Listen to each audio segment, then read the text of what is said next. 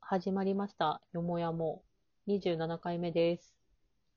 はい、始まりました。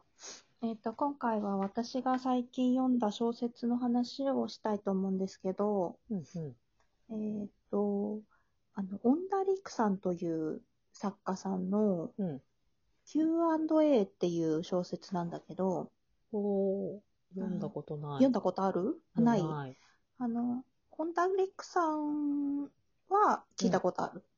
あれ、あの蜂蜜と蜂蜜と到到来来。あ、と到来あ、か。伝来、ごめん、到来、うんあえー、遠来かなうん遠来 直木賞、直木賞取った方だよね。 うん。そう、その人の、えっ、と、作品で、うんもうだいぶ昔、2007年とかに文庫が出てるぐらいな、うん。あの、本なんです。なんで、だから、なぜ今これをっていう感じではあるんだけど、うんうん。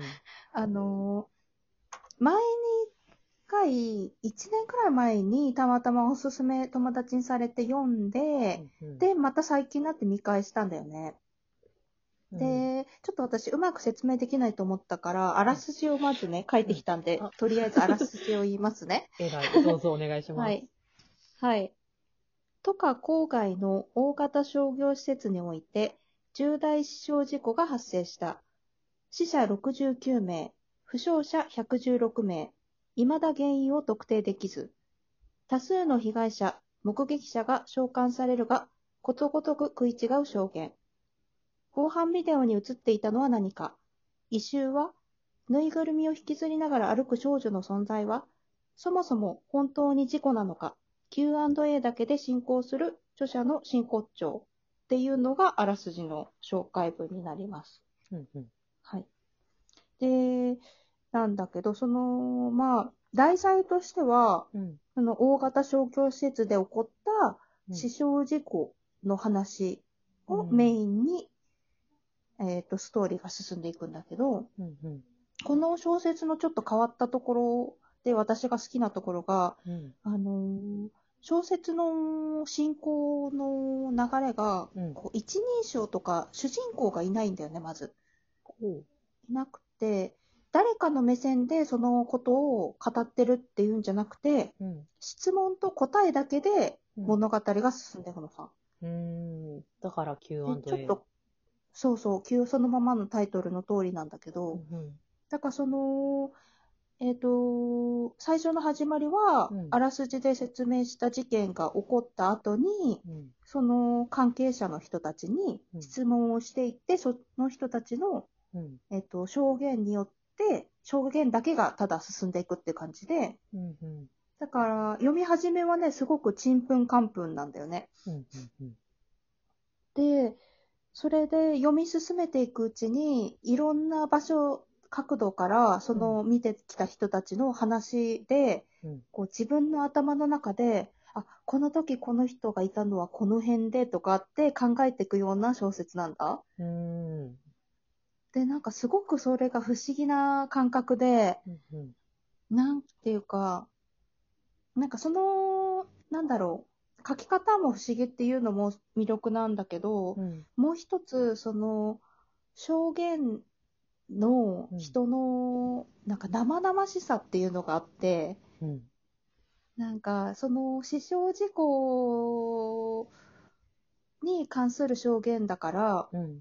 なんか、あなたはその時どうしてましたかっていう問いに対して、うん私はこの時、その大型商業施設のどこどこにいて、うんあの、誰かの叫び声が聞こえて、うん。振り返ってみたいな証言になっていくんだけど、うん。なんかすごくね、あの、なんだろう、人の嫌な部分とかも書いてるんだよね、なんか。うん。な、うーん、なんかその、どうしてもそのパニックに陥った時のうん。人の、その、あの、なんて言うんだろう、な、流れというか、うんパニパニックになった時にどう行動するかみたいな、その人自身がどう行動するかみたいなとことか、うんなんか、あ、わかる、こういう時あるよね、みたいなとことか、うん。結構あって、で、なんかその、なんだろう、最後の方とか結構なんかし、うん、まあ、この小説自体にうん結構賛否両論あって、うん。あのーなんだろう、あんまり評価されてないところもあるんだけど、うん。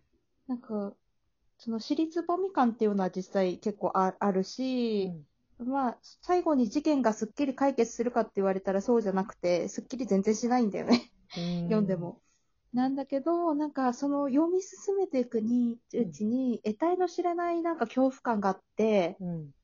で、その中でなんかリアルな感じとか、あ自分がもしこの現場にいたらこういう行動をするだろうかとか、うん。なんかこうなってしまうんじゃないかとか、そういうのが結構考えさせられるような感じの内容で、うん。なんか私はけみんな、あ、これ見た後に、あの、この間の市花の話ともまた被るけど、 見た後に、これ見た人と話し合いたいと思うくらい な内容なんだけど、ほう、ちょね、っとぜ私ひ、も読んでみるわ。ううんんそう、Q&A っていう、うんねえ、なんか、こう、こういうな、なんていうんだ、証言によって進んでいくっていうのはもともと海外の小説で有名なものがあるらしいんだけど、そっちは私読んでないんだけど、うんなんかそれを、その、恩田陸さんは、うんそういう感じの小説を書きたかったっていうのから、うんもうそのまんま、そういうので書いてるらしいんだよね。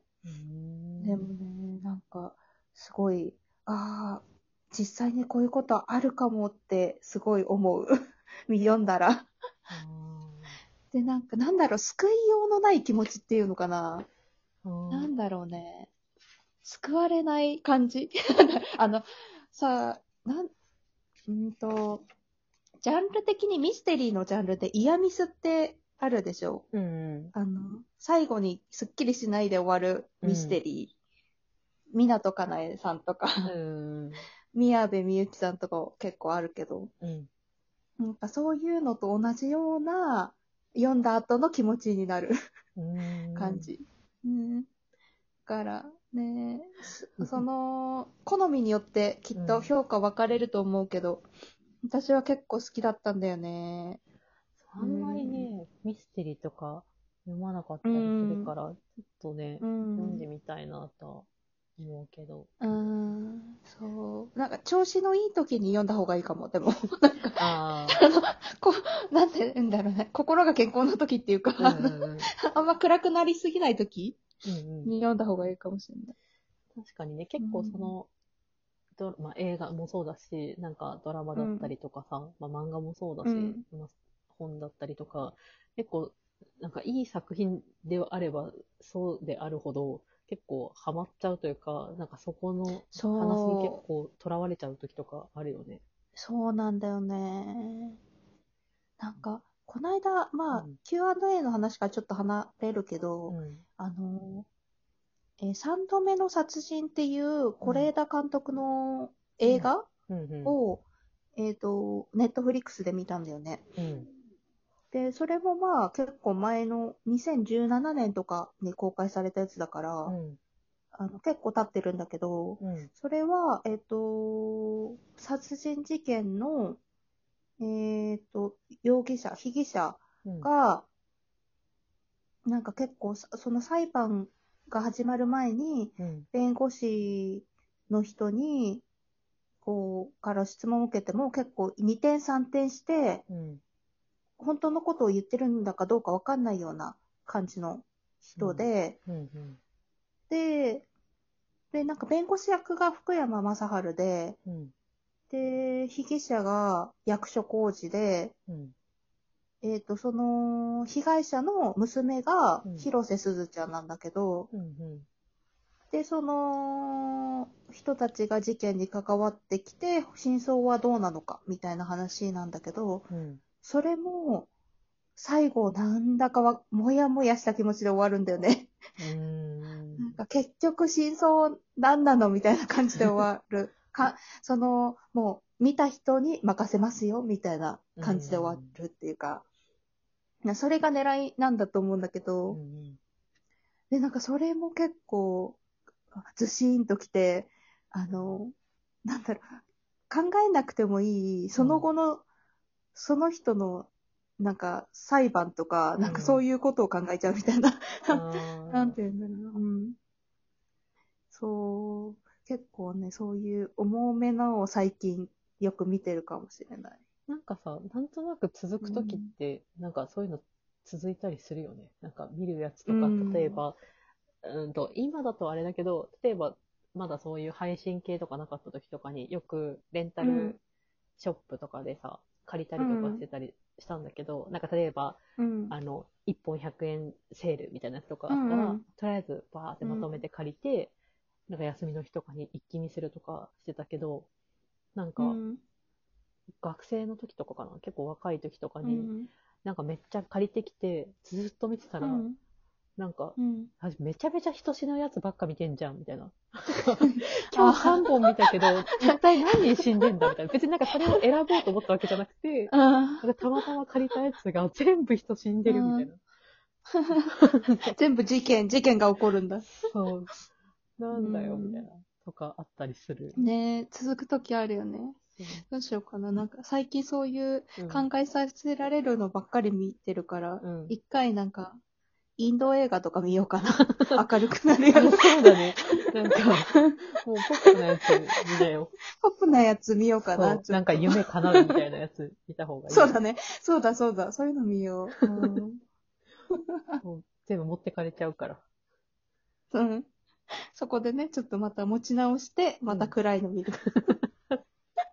また落ち込むん だ。ぜひぜひ、その、うんまあそれを見るために明るいやつを見て、なんか、お菓子のしょっぱい甘いみたいな。うん。ね。いろんなジャンル見てね。そうだね。それで吸う収んし。て、楽しみ。うん。み見て見ていきましょう。はい。Q&A ぜひちょっと読んでみてください。見ます。はい。